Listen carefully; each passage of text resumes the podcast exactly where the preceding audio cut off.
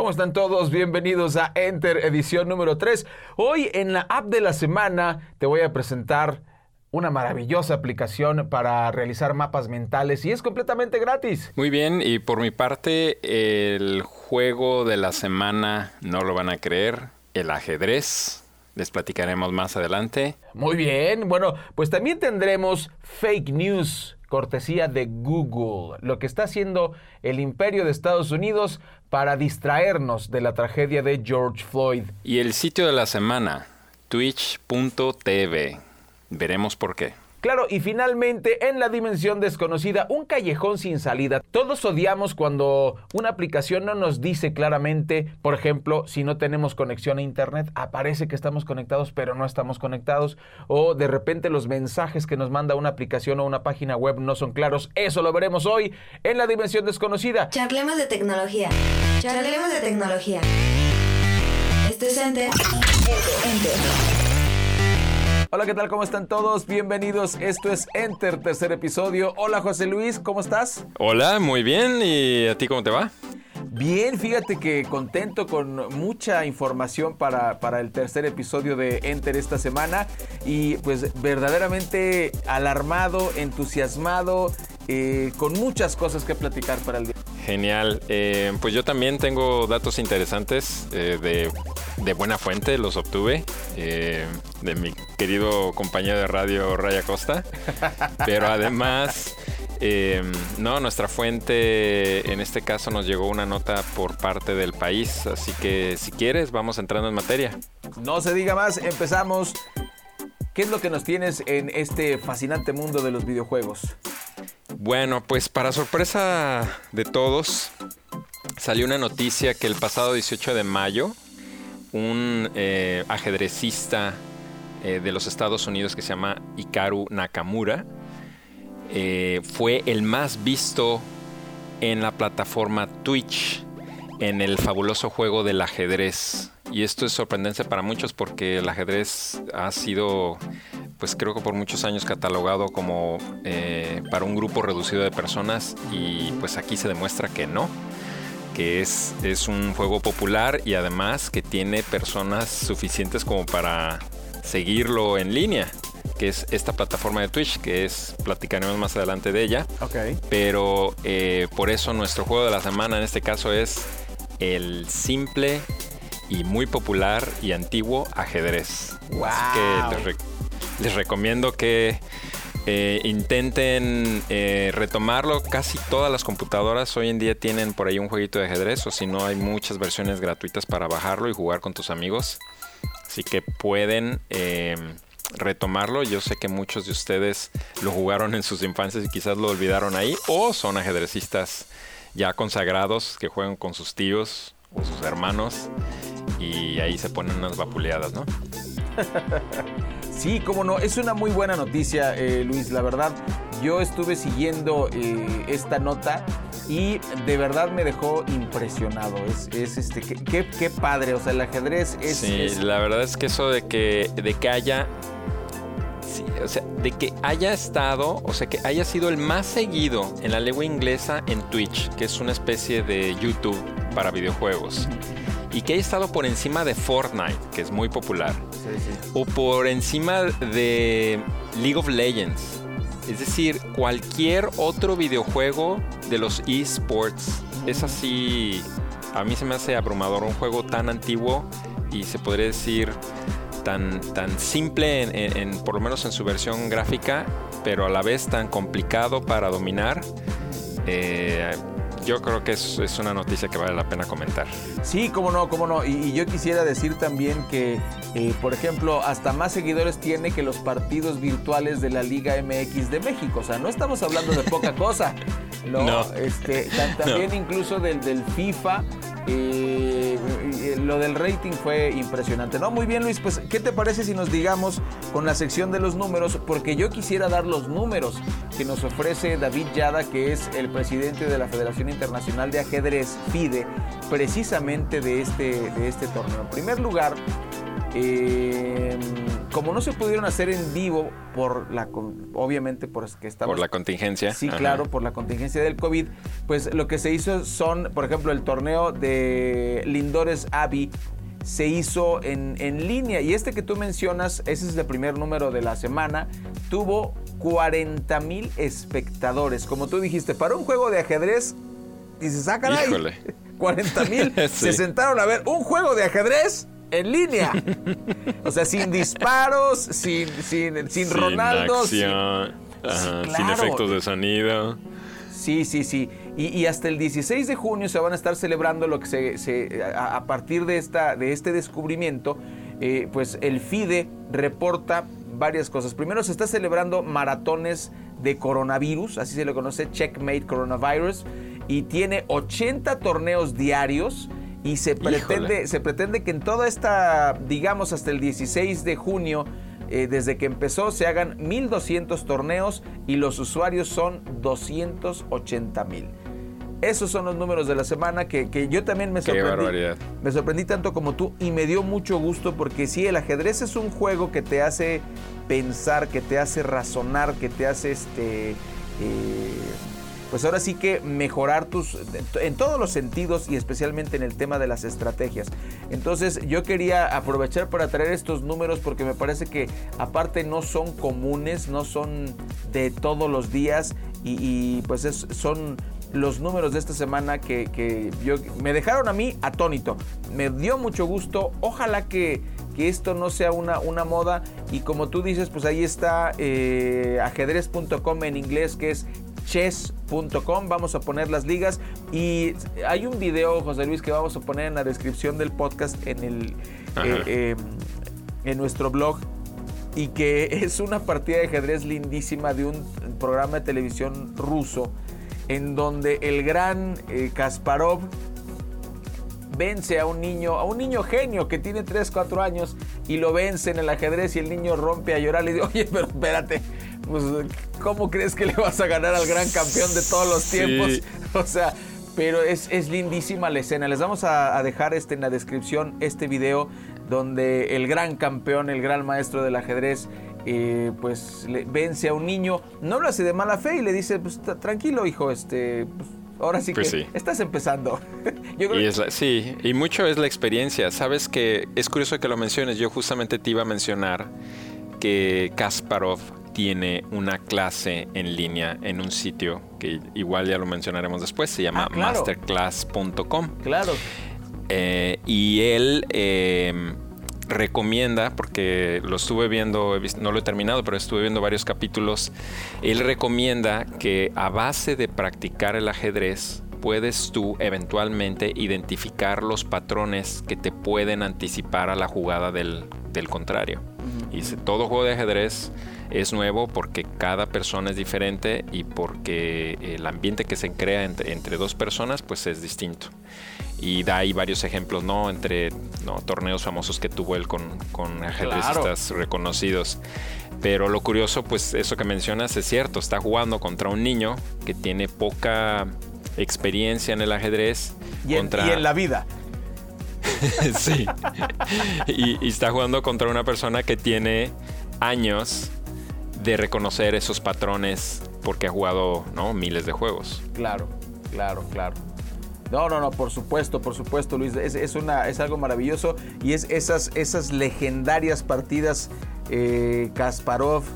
Eh, son, incluso las puedes encontrar en línea, están documentadas eh, las jugadas, este, y, para todos aquellos que aman el ajedrez, pues hay mucha tela de dónde cortar y me parece que me parece fantástico que haya surgido durante esta, aunque sea durante esta pandemia, pero surgió eh, y lo vamos a dejar en la, en la descripción para que todos ustedes lo, lo sigan. Karpov y Kasparov fueron eh, dos rusos que durante los 70 tuvieron estas legendarias batallas en todo el mundo. Todos los que eh, estábamos, no había internet, mi querido José Luis, pero en la tele salía otra vez la legenda en el torneo mundial de ajedrez. Este Kasparov y Karpov se enfrentaron y ahora ganó este y ahora ganó aquel. Fantástico. Muy bien, pues eh, buen, buen dato y están de alguna manera todo hilado en este episodio de Enter.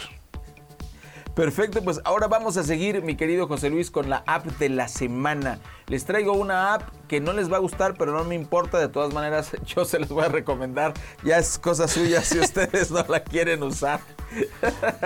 Fíjate que... A ver, échale cuál es. Se trata de una herramienta que se llama Xmind y es para hacer mapas mentales. Y, oh. esta, esta, herramienta eh, me, trae eh, sentimientos encontrados porque no mucha gente eh, le gustan los mapas mentales. yo lo he experimentado, yo los tuve la fortuna de conocerlos cuando estaba en la universidad en el seminario de tesis, para ser más precisos. Y cuando, descubro, cuando los descubro, pues me cambia la vida. Dije, ¿por qué diablos no, no sabía yo de esto cuando estaba en la secundaria? La, neta, la neta, me hubiera cambiado la vida y en la misma prepa, ¿no? Eh, la vengo a conocer hasta el final de la universidad, en el seminario de tesis, pero desde, desde entonces a la fecha yo no puedo eh, desarrollar ningún tema si no lo hago a través de un mapa mental. Porque, bueno, tú me conoces, soy un artista gráfico, yo soy una persona visual, soy fotógrafo, este, yo necesito eh, cosas visuales y, los mapas mentales son precisamente eso. Y toda esta introducción larguísima es porque a la gente que yo he tratado de recomendarle este programa, que además es gratuito, nadie lo quiere. No lo agarran ni porque es regalado. lo que es terrible. Y ahora, Luis, yo entiendo, va, no te gustan los mapas mentales. Pero si te gustan, por ejemplo, las listas numeradas o los esquemas, también te permite hacer eh, o exportar eh, eh, en esta, se le llama en inglés outline, es así como, mm, como esquema. si, si, no te gusta precisamente el mapa mental, le voy a sacar ahorita una captura de pantalla para dejárselas en, el, en la descripción del podcast. que sería que la traducción sería como bosquejo. Bosquejo, sí, sí. Más que nada es como una lista anidada, como estas listas, eh, listas no numeradas de Word. Ah, Vamos a decirlo así. Este, tú haces una lista eh, no numerada en Word y le vas, le vas anidando los, los, los, temas. Lo van a ver ustedes ahí en la imagen visual. ¿Qué me gusta de Xmind? Es gratis yo quisiera aprovechar para dos cosas. Primero, de verdad yo los invito, si, si ya que estamos hablando del ajedrez, fíjate cómo se conjuntan las cosas, ¿no? Eh, eh, los mapas mentales los, los patentó, no los inventó, los patentó, esa es una cosa, eh, el señor Tony Busan. Bueno, pues estos mapas mentales, eh, los libros te los recomiendo mucho, te ayuda a ejercitar la memoria, te ayuda a ejercitar las asociaciones, te ayuda a ejercitar el pensamiento y esa es una gran aportación del señor Tony Busan, que tiene unos tres o cuatro libros muy interesantes, muy padres, eh, y él, desarrolló el software. El software que él desarrolló no te lo recomiendo. Yo fui cliente de ese software, yo, compré, el, software se llama iMind, eh, iMindMap o iMind 5 para Mac. Terrible, José Luis. El peor software que he comprado en mi vida. Era más caro que Photoshop. Y cuando pagas por un software y es tan malo como es. Yo, Había tres versiones. La que yo compré fue la del medio. Estaba muy cara y tenía muchísimas limitaciones. Y cuando me encuentro con Xmind, que es open source, wow, bellísimo. Eh, incluso la, misma gente que desarrolló Xmind ya desarrolló otro que se llama ZenMind, pero está más bonito, está padre, pero la versión gratuita es súper limitada. Yo sigo usando el clásico Xmind. la verdad ni me he metido a los foros para ver si ya lo van a quitar o no, pero... Si te gusta ordenar tus ideas, si quieres hacer tus apuntes de la escuela, si quieres hacer una presentación, incluso en los años que yo trabajé en radio, pues obviamente como es radio no se ve, pero yo siempre usé los mapas mentales, ha sido mi herramienta de, cajón. Por eso mi app de la semana es esta herramienta gratuita que se llama Xmind. Recuerda que en la descripción de este podcast y por supuesto del... Em, de nuestro blog vas a encontrar pues la, la liga para que si lo quieres descargar está disponible en Linux, Mac y PC. Órale, qué bien. Y ahorita que estabas diciendo de las asociaciones mentales, me trajo a la mente un sitio que yo utilizaba, que no es nuestro sitio de la semana por otras razones, pero también viene al caso que se llama lumosity.com. Si tienen chance de echarle un vistazo, se supone que entrena la mente y, te pide que hagas ejercicios diarios para eh, desarrollar tus habilidades matemáticas, de lenguaje, asociaciones, agilidad mental y te va diciendo ahí este, cómo va tu velocidad, tu memoria, tu atención, tu flexibilidad y la resolución de problemas. Analiza esas áreas y al final te saca una gráfica y te dice, según tu, eh, eh, pues el punto demográfico en el que te encuentres, ¿no? Eh, si eres hombre o mujer, qué edad tienes, te dice en qué rango te encuentras dentro de tu grupo. Es decir, si estás como en la, media, si estás de plano muy atrasado y tienes que ponerte al tiro, o si de plano eres un genio y vas a la cabeza de todos. Ok, ok. Si eres el nuevo Steve Jobs, ¿no? sí. En, otros, en otra ocasión lo desmenuzaremos, pero bueno, vale la pena mencionarlo porque tiene que ver con esto que dices. Eh, lumosity.com eh, y yo lo he practicado personalmente, por eso lo, lo menciono. Eh, y sí está padre, nada más que es, pues es, requiere de constancia, ¿no? Estar haciendo los ejercicios todos los días. Ah, como todo, como todo, sí. Como todo. No, excelente. Luis, pues bueno, vamos a ligarnos al sitio de la semana. Ya que estamos hablando de él, pues eh, adelante. el sitio. Échale, échale, el sitio de la semana en esta ocasión y tiene que ver con todo esto que hemos venido hablando en este episodio es twitch.tv. Este sitio es el YouTube de los gamers. Aunque hay videojuegos en YouTube y hay un puño de cosas en YouTube que no tienen que ver unas con las otras, es como un ¿no? canal de televisión general. El Twitch está especializado en videojuegos.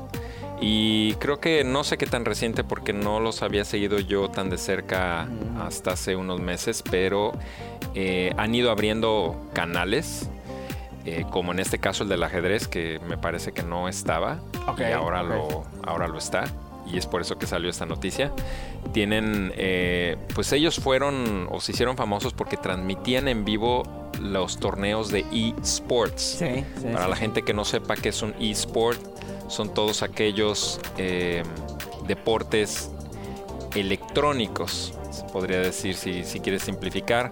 En realidad nos referimos a los videojuegos que, eh, en los, por los cuales pues ponen un premio y hay chavitos desde 16 años, creo que es la edad mínima permitida, que juegan y ganan y pueden ganar hasta 100 mil dólares al final en un, videojuego. Imagínate lo que eso significa para, para una persona promedio. Incluso eh, creo es importante mencionarlo, el, el estigma, el estigma que tiene el jugar videojuegos porque obviamente estos chavos que juegan en esos a esos niveles es como, cualquier son profesionales que se dedica. No son, profesionales son profesionales. Así está así está. Es como no sé alguien que se dedica al atletismo y va a las olimpiadas es exactamente igual. Necesita un grado de entrenamiento y de práctica eh, mucho más elevado que el común. Sí. Entonces, estos esports eh, abarcan pues varias marcas, no nada más una sola. Ahorita te podría decir quizás los más populares, pues que es, no sé, League of Legends, Call of Duty. Hay otro que se llama Apex Legends, Overwatch, Fortnite, que es también más o menos reciente. Counter-Strike, que ya tiene mucho tiempo en el mercado. en fin, hay una serie de, esports que la gente sigue, va a esos lugares porque además se hacen eventos grandísimos, como si fuera el, Comic Con.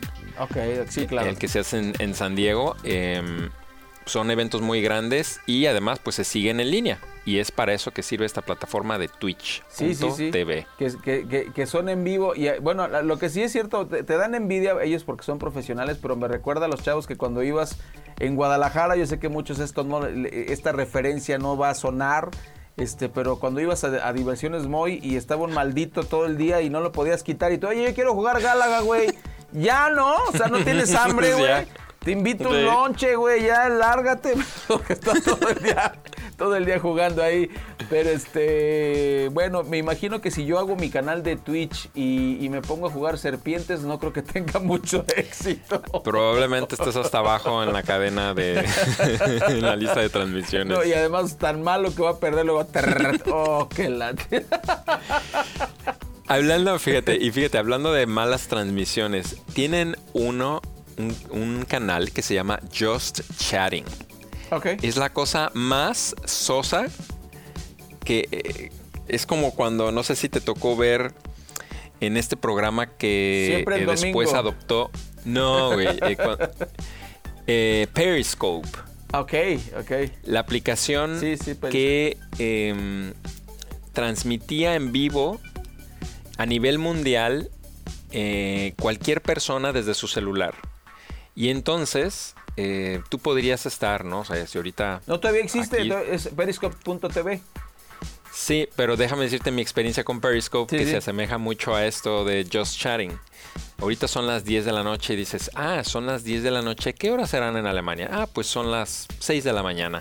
Vamos a ver qué hay en Alemania. Entonces tú podrías girar el globo, hacer un zoom in a Alemania y ves que estaban unos puntitos ahí, unos en azul, que significa que ya había transmitido, y otros en rojo, que significa que estaban transmitiendo en ese momento. Ok. Tú le dabas clic ahí o en Rusia y veías cómo la gente estaba, no sé, yo recuerdo haber visto un cuate que estaba transmitiendo eh, su caminata en Rusia y estaba todo nevado. Y era impresionante decir cómo es que este cuate está transmitiendo desde su celular y yo en México lo estoy viendo, ¿no? Y para mí es de noche, no tengo ese clima para nada. Pues algo así es este Just Chatting. La gente simplemente se sienta a platicar. Menceras, la verdad. yo he Como- dado clic en cier- varios. Como un cierto podcast que están oyendo ahorita ustedes. Exacto. Este, pero bueno, por lo menos ahí este, van manejando ahorita y van escuchando ahí eh, noticias tecnológicas. Sí, Aquí sí. están estas personas que, bueno, no sé, parece como que no tienen beneficio de beneficio, pero bueno, pues ahí están y tienen además, te conectas y ves que tienen 200 personas o Viendo. 1200 personas viendo. ¿Qué hace esa gente viendo a esta chava hablar menceras? O... Claro, Y además están patrocinados, ¿eh? Tú los ves. Y, y- y bueno, tienen toda la parafernalia para transmitir la silla de gamer, el Ah, micrófono de gamer. eh, y no es envidia, ¿eh? No, para nada. Pero los ves y dices, ¿cómo es que siguen ahí desde- después de estar transmitiendo semejantes boberas? claro, Pero claro. bueno, existe el canal, habrá, eh, ¿no? Quien tenga el morbo de estar viendo otras personas hablar así nada más. Ok. Eh, pero bueno, métanse a ver esta plataforma de Twitch. Está interesante, sobre todo para aquellos que son amantes del videojuego. Me encantó, me encantó Luis, por supuesto. Y bueno, damas y caballeros, tenemos eh, ya la, la recta final del, del- del podcast, pero eh, yo quisiera eh, agregar dos, dos, tres cosas. Vamos, este, mi querido Luis, primero con la dimensión desconocida, así que preparemos nuestro jingle de, de esta producción bastante barata, pero pues es, es lo que hay, ni modo. Es lo que hay. Entonces, sí, fíjense que eh, para la dimensión desconocida, yo lo platicaba con Luis me- en estas, aunque ustedes no lo crean, nos ponemos de acuerdo, platicamos antes de, de hacer esta, esta charla, eh, eh, ya el podcast, y yo me quejaba con, con José Luis porque tuve una de esas experiencias amargas en Twitter. Porque Que sueles tener. Sí, claro, claro, me persiguen, me persiguen. Eh, fíjense que, mm, mira Luis, como, eh, yo lo platicábamos fuera del aire, yo no estoy de acuerdo cuando una empresa como, como Twitter toma este tipo de decisiones en las cuales por cuestiones legales, porque bueno, es lo que no te van a decir, a mí me gusta rascarle e ir más allá, Eh, por cuestiones legales, para no verse ellos eh, en- inmersos en una demanda y realmente porque son un montón de cobardes cuando se, se escudan en el derecho y en ese tipo de cosas, es muy molesto porque, por ejemplo, miren, eh, si, si Twitter te suspende la cuenta, pues tú, tú, órale, ¿no? O sea, porque eh, retuiteaste mucho eh, alguna cosa, etcétera, ¿no? Pero, Ajá. pero y, la molestia no es esa. El problema es que, para empezar, no es parejo el tema, ¿no? O sea, tú ves a, a Donald Trump, nada más los, los, los amagó, les mandó este, una orden y ahora ya publican todo lo que pone el señor y no le suspenden su cuenta, ¿no? Eh, eh, Sí, puede hacer lo que quiera. Claro, claro. Entonces no hay igualdad. Entonces ahí este regaño para Twitter. Segundo, eh, el, el problema es, es- les platico exactamente el tema de la dimensión desconocida. Ok, te suspenden la cuenta. Te permiten entrar a la cuenta. Y de repente dices, bueno, voy a cambiar mi teléfono y voy a cambiar mi, mi correo electrónico para actualizar la base de datos. Lo intentas hacer y el mensaje, que es mi, esa es mi queja, el mensaje Ajá. es que, que te avisa, Fíjate que en este momento no podemos atender tu solicitud. Intenta más tarde. Tú estás ahí como idiota, pues contando. Sí.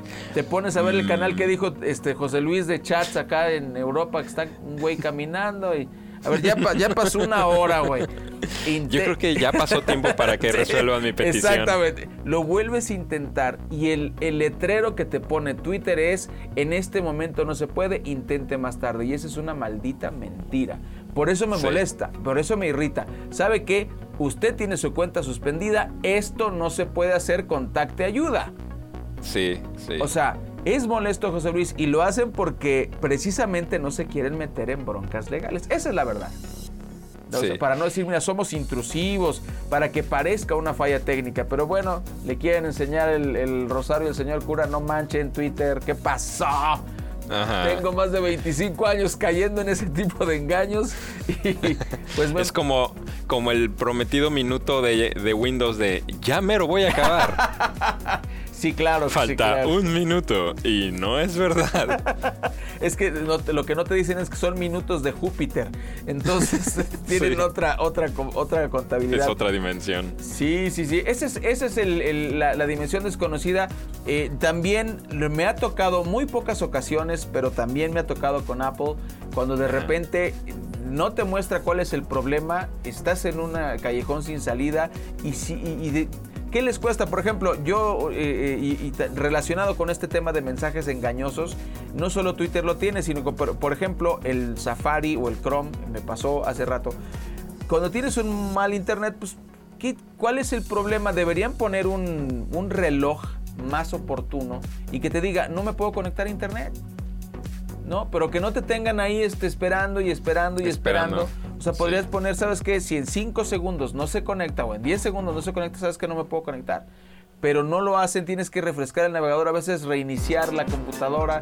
Pienso que ahí este, sí tenemos un, un- un problema este, que podría resolverse de, de- de otra manera, mi querido José Luis. Y esto fue la dimensión desconocida, de esta Desconocida. semana.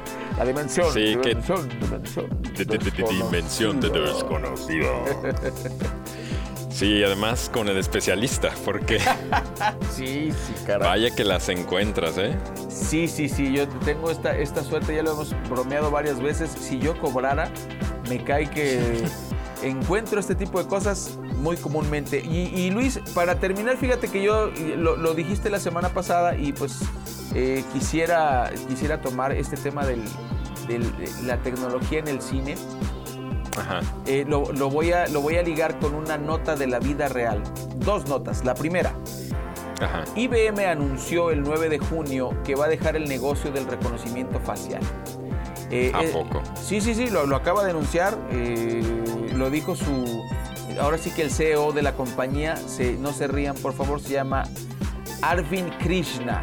Hare Krishna. Ay, perdón, perdón, Ajá. perdón, perdón. Somos, somos, somos mexicanos, no, se- no sean gachos, perdónenos, neta, que ahorita que está el tema de la, de la cosa de la discriminación, no se agüiten, la neta. Este, no lo digo, en- ya, ya, en serio, no lo digo en mal plan. Pues mira, él anunció, él es el CEO de IBM y dijo que precisamente por el tema de la, de- de la discriminación y de la injusticia racial va a dejar la tecnología, vamos a decir, más comercial del reconocimiento facial. Eso, eso se acaba. De hecho, mandó una carta al Congreso de los Estados Unidos dejando de un lado el reconocimiento de, de- eh, el reconocimiento fácil de facial de uso general. Entonces, Se lo dejó todo en manos de nuestro querido amigo eh, Zuckerberg de Facebook. Sí, a, a- a mí la- lo, lo que me preocupa de la declaración de Krishna es que dice, bueno, eh, eh, el, el reconocimiento facial de uso general. Ah, pero y de uso militar, este, y de, y de otras cosas no, que no nos muestran, eso sí lo van a seguir desarrollando. Ahora, ¿por qué lo digo? Vamos al tema de, de en qué tienen que ver las películas. Bueno, de hecho, de hecho, es, es esto, yo lo, lo comento muchísimo. eh, ya, se, ya se rompió esta barrera entre la ciencia ficción y la realidad. Nuestros teléfonos, mi querido José Luis, el, el- el actual iPhone que tengo yo, ya te reconoce la cara. O sea, el Sí. reconocimiento facial ya es una realidad. Este, Sí. y este cuate, no, ya no vamos a hacer eso, pues ya lo está haciendo todo el mundo. Sí, no, y ahora ya no es... eh, Es la huella yo digital. creo que ya no, sor- ya no sorprende a nadie. Así está. Pero, o sea, renuncia y me parece más que, que lo quiere hacer por una cuestión eh, publicitaria, porque IBM pues está pues, como que hace IBM ahorita, ¿no? Pues, pues, declarar que ya no va a seguir lo que todo mundo, ¿no? E incluso eh, eh, ya los nuevos, los nuevos celulares que compiten, que están atrás de- del iPhone, van a tener también su reconocimiento de, así como ha sido el desarrollo de Apple. Apple sacó primero, te reconozco la huella digital, luego lo hizo Huawei, ya lo hacen todos.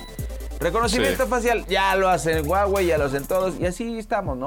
Ahora, lo que yo quiero relacionar con las películas, digo, ya es de la vida real, pero lo, habíamos visto hasta en, en el Superagente 86, caramba, en donde se pone este, la, la- la cara este, de la persona y te reconoce y puedes entrar. Lo hemos visto en muchas películas, especialmente en esta serie de Misión Imposible, que hace ahí este reconocimiento de la retina. En los mismos, la película esta de los increíbles también tenemos el reconocimiento facial.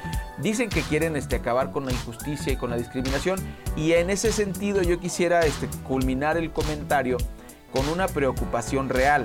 Eh, yo dije hace unos seis meses, porque salió la nota más o menos en ese tiempo en, en el programa de radio, eh, acerca de, de- de engarzar esto con las- los automóviles que se manejan solos. Es otro tema Sí. de, de- que involucra inteligencia artificial, reconocimiento facial, y por eso lo, lo- lo- lo- lo traigo a colación. Y reconocimiento de patrones. Claro. Y reconocimiento de patrones, reconocimiento de cuerpos, porque eh, el, el tema lo estaban desarrollando en España. Y el tema ético, que es el que está eh, alegando Krishna, eh, eh, el tema ético me preocupa porque, a ver, ¿quién va a escribir los algoritmos? Y ponía una, una decisión, discúlpenme ustedes el ejemplo, pero esto es, es así de frío. Disculpen el ejemplo. Si el auto tiene que decidir entre atropellar a un niño o atropellar a un anciano, tú tienes que escribir ese código. Tú tienes que decirle, tú tienes que decirle si tienes, si tienes que hacer esto y entonces ahí entra la tecnología. Este, la- eh, las cámaras tienen que, ah, mira, este es un adulto, este es un niño.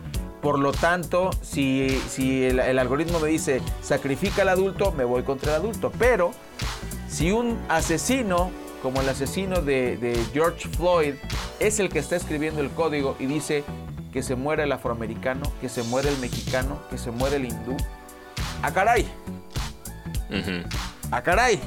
¿No? Está preciosa la tecnología.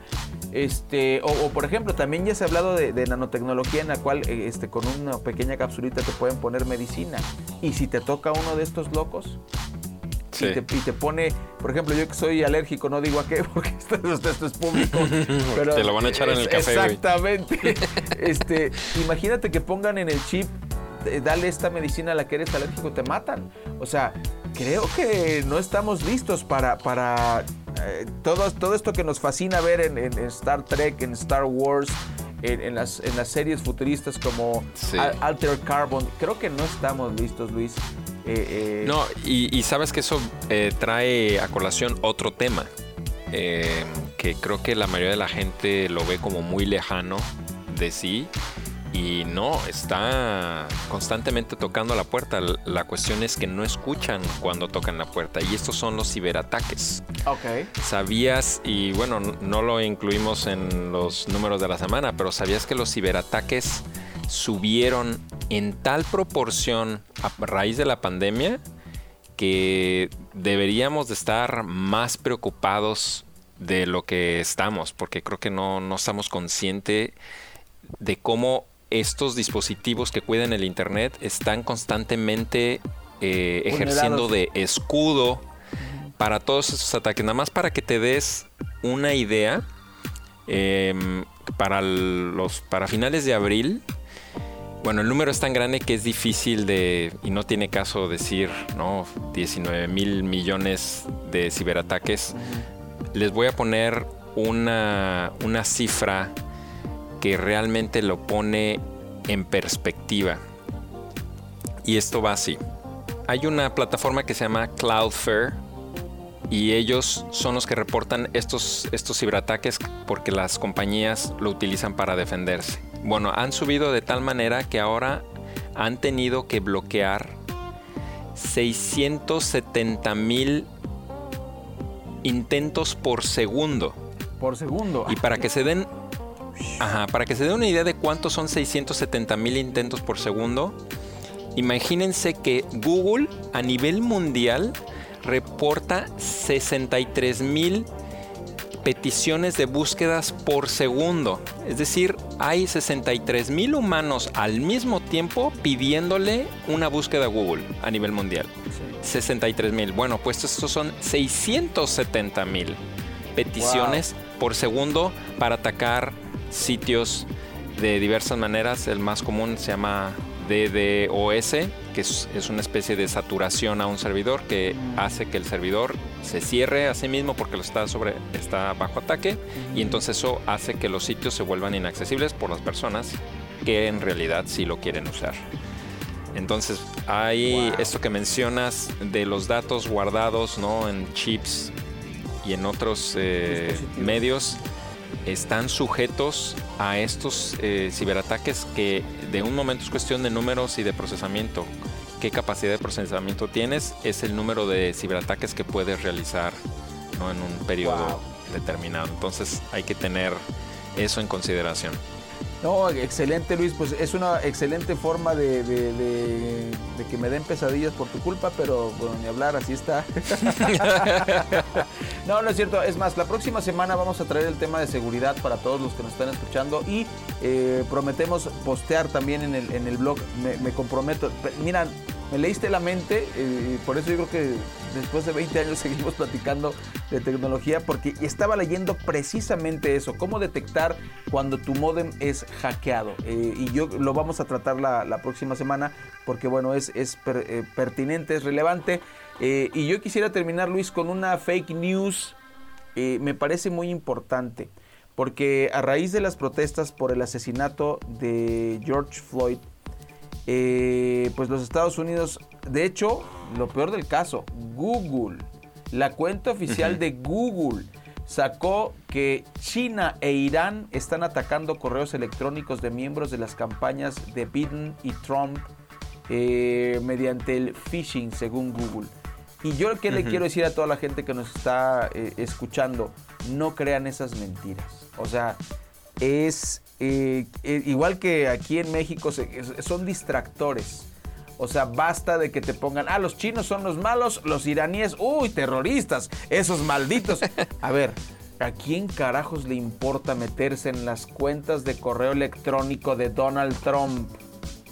O sea, ¿con qué jalada van a salir? ¿Es, este, con que Donald Trump eh, manda fotografías de él encuerado a una muchacha? ¿Es lo que van a poner? O sea, por favor, yo les suplico, yo sé que les, les da comezón en el cerebro decir China e Irán y que muchos de nuestros podcast escuchas y mucha gente cree que son los malos porque durante muchísimos años les han dicho que son los malos. Simplemente Trump los quiere culpar del coronavirus y además cobrarles dinero. Este, Pero yo nada más quería terminar con esa nota, no la podemos dejar excluida por, por todo esto que está pasando. Quieren distraer la atención del gran problema racial que tienen en Estados Unidos. Además, eh, sacaron bajo fianza y me parece, José Luis, imperdonable que hayan sacado al asesino de, de George Floyd de la cárcel con una, una fianza de 750 mil dólares. ¿Qué policía, dime por el amor de Dios, gana para pagar una fianza de 750 mil dólares? Sí, no, pues no. Es para decirle, aquí te vas a quedar. No, este, y eso se llama Ku Klux Klan, Ku Klux Klan eh, racistas. Debemos terminar con eso, Luis. La verdad, este, nos quieren, nos quieren este, embobar con este tipo de cosas y ya me imagino a la, gente, y como es un tema tecnológico hablando de que es que hackers, no se crean esas mentiras por piedad. Bien, pues tendremos que abordar el tema de la seguridad para nuestro siguiente episodio. Así está. Definitivamente. Así está, una, una plática deliciosa, como siempre, José Luis, muchas gracias. Gracias a ti, estuvo muy bien, muy nutrido, muy fluido, me gustó. Perfecto, pues no se diga más, nos escuchamos la próxima ocasión, compártalo para que ya seamos ocho personas la próxima semana que siguen fielmente este podcast llamado Enter con Raya Costa y José Luis Escalante. Muchas gracias. Gracias, hasta la próxima. Charlemos de tecnología. Charlemos de tecnología. Esto es Enter. Enter.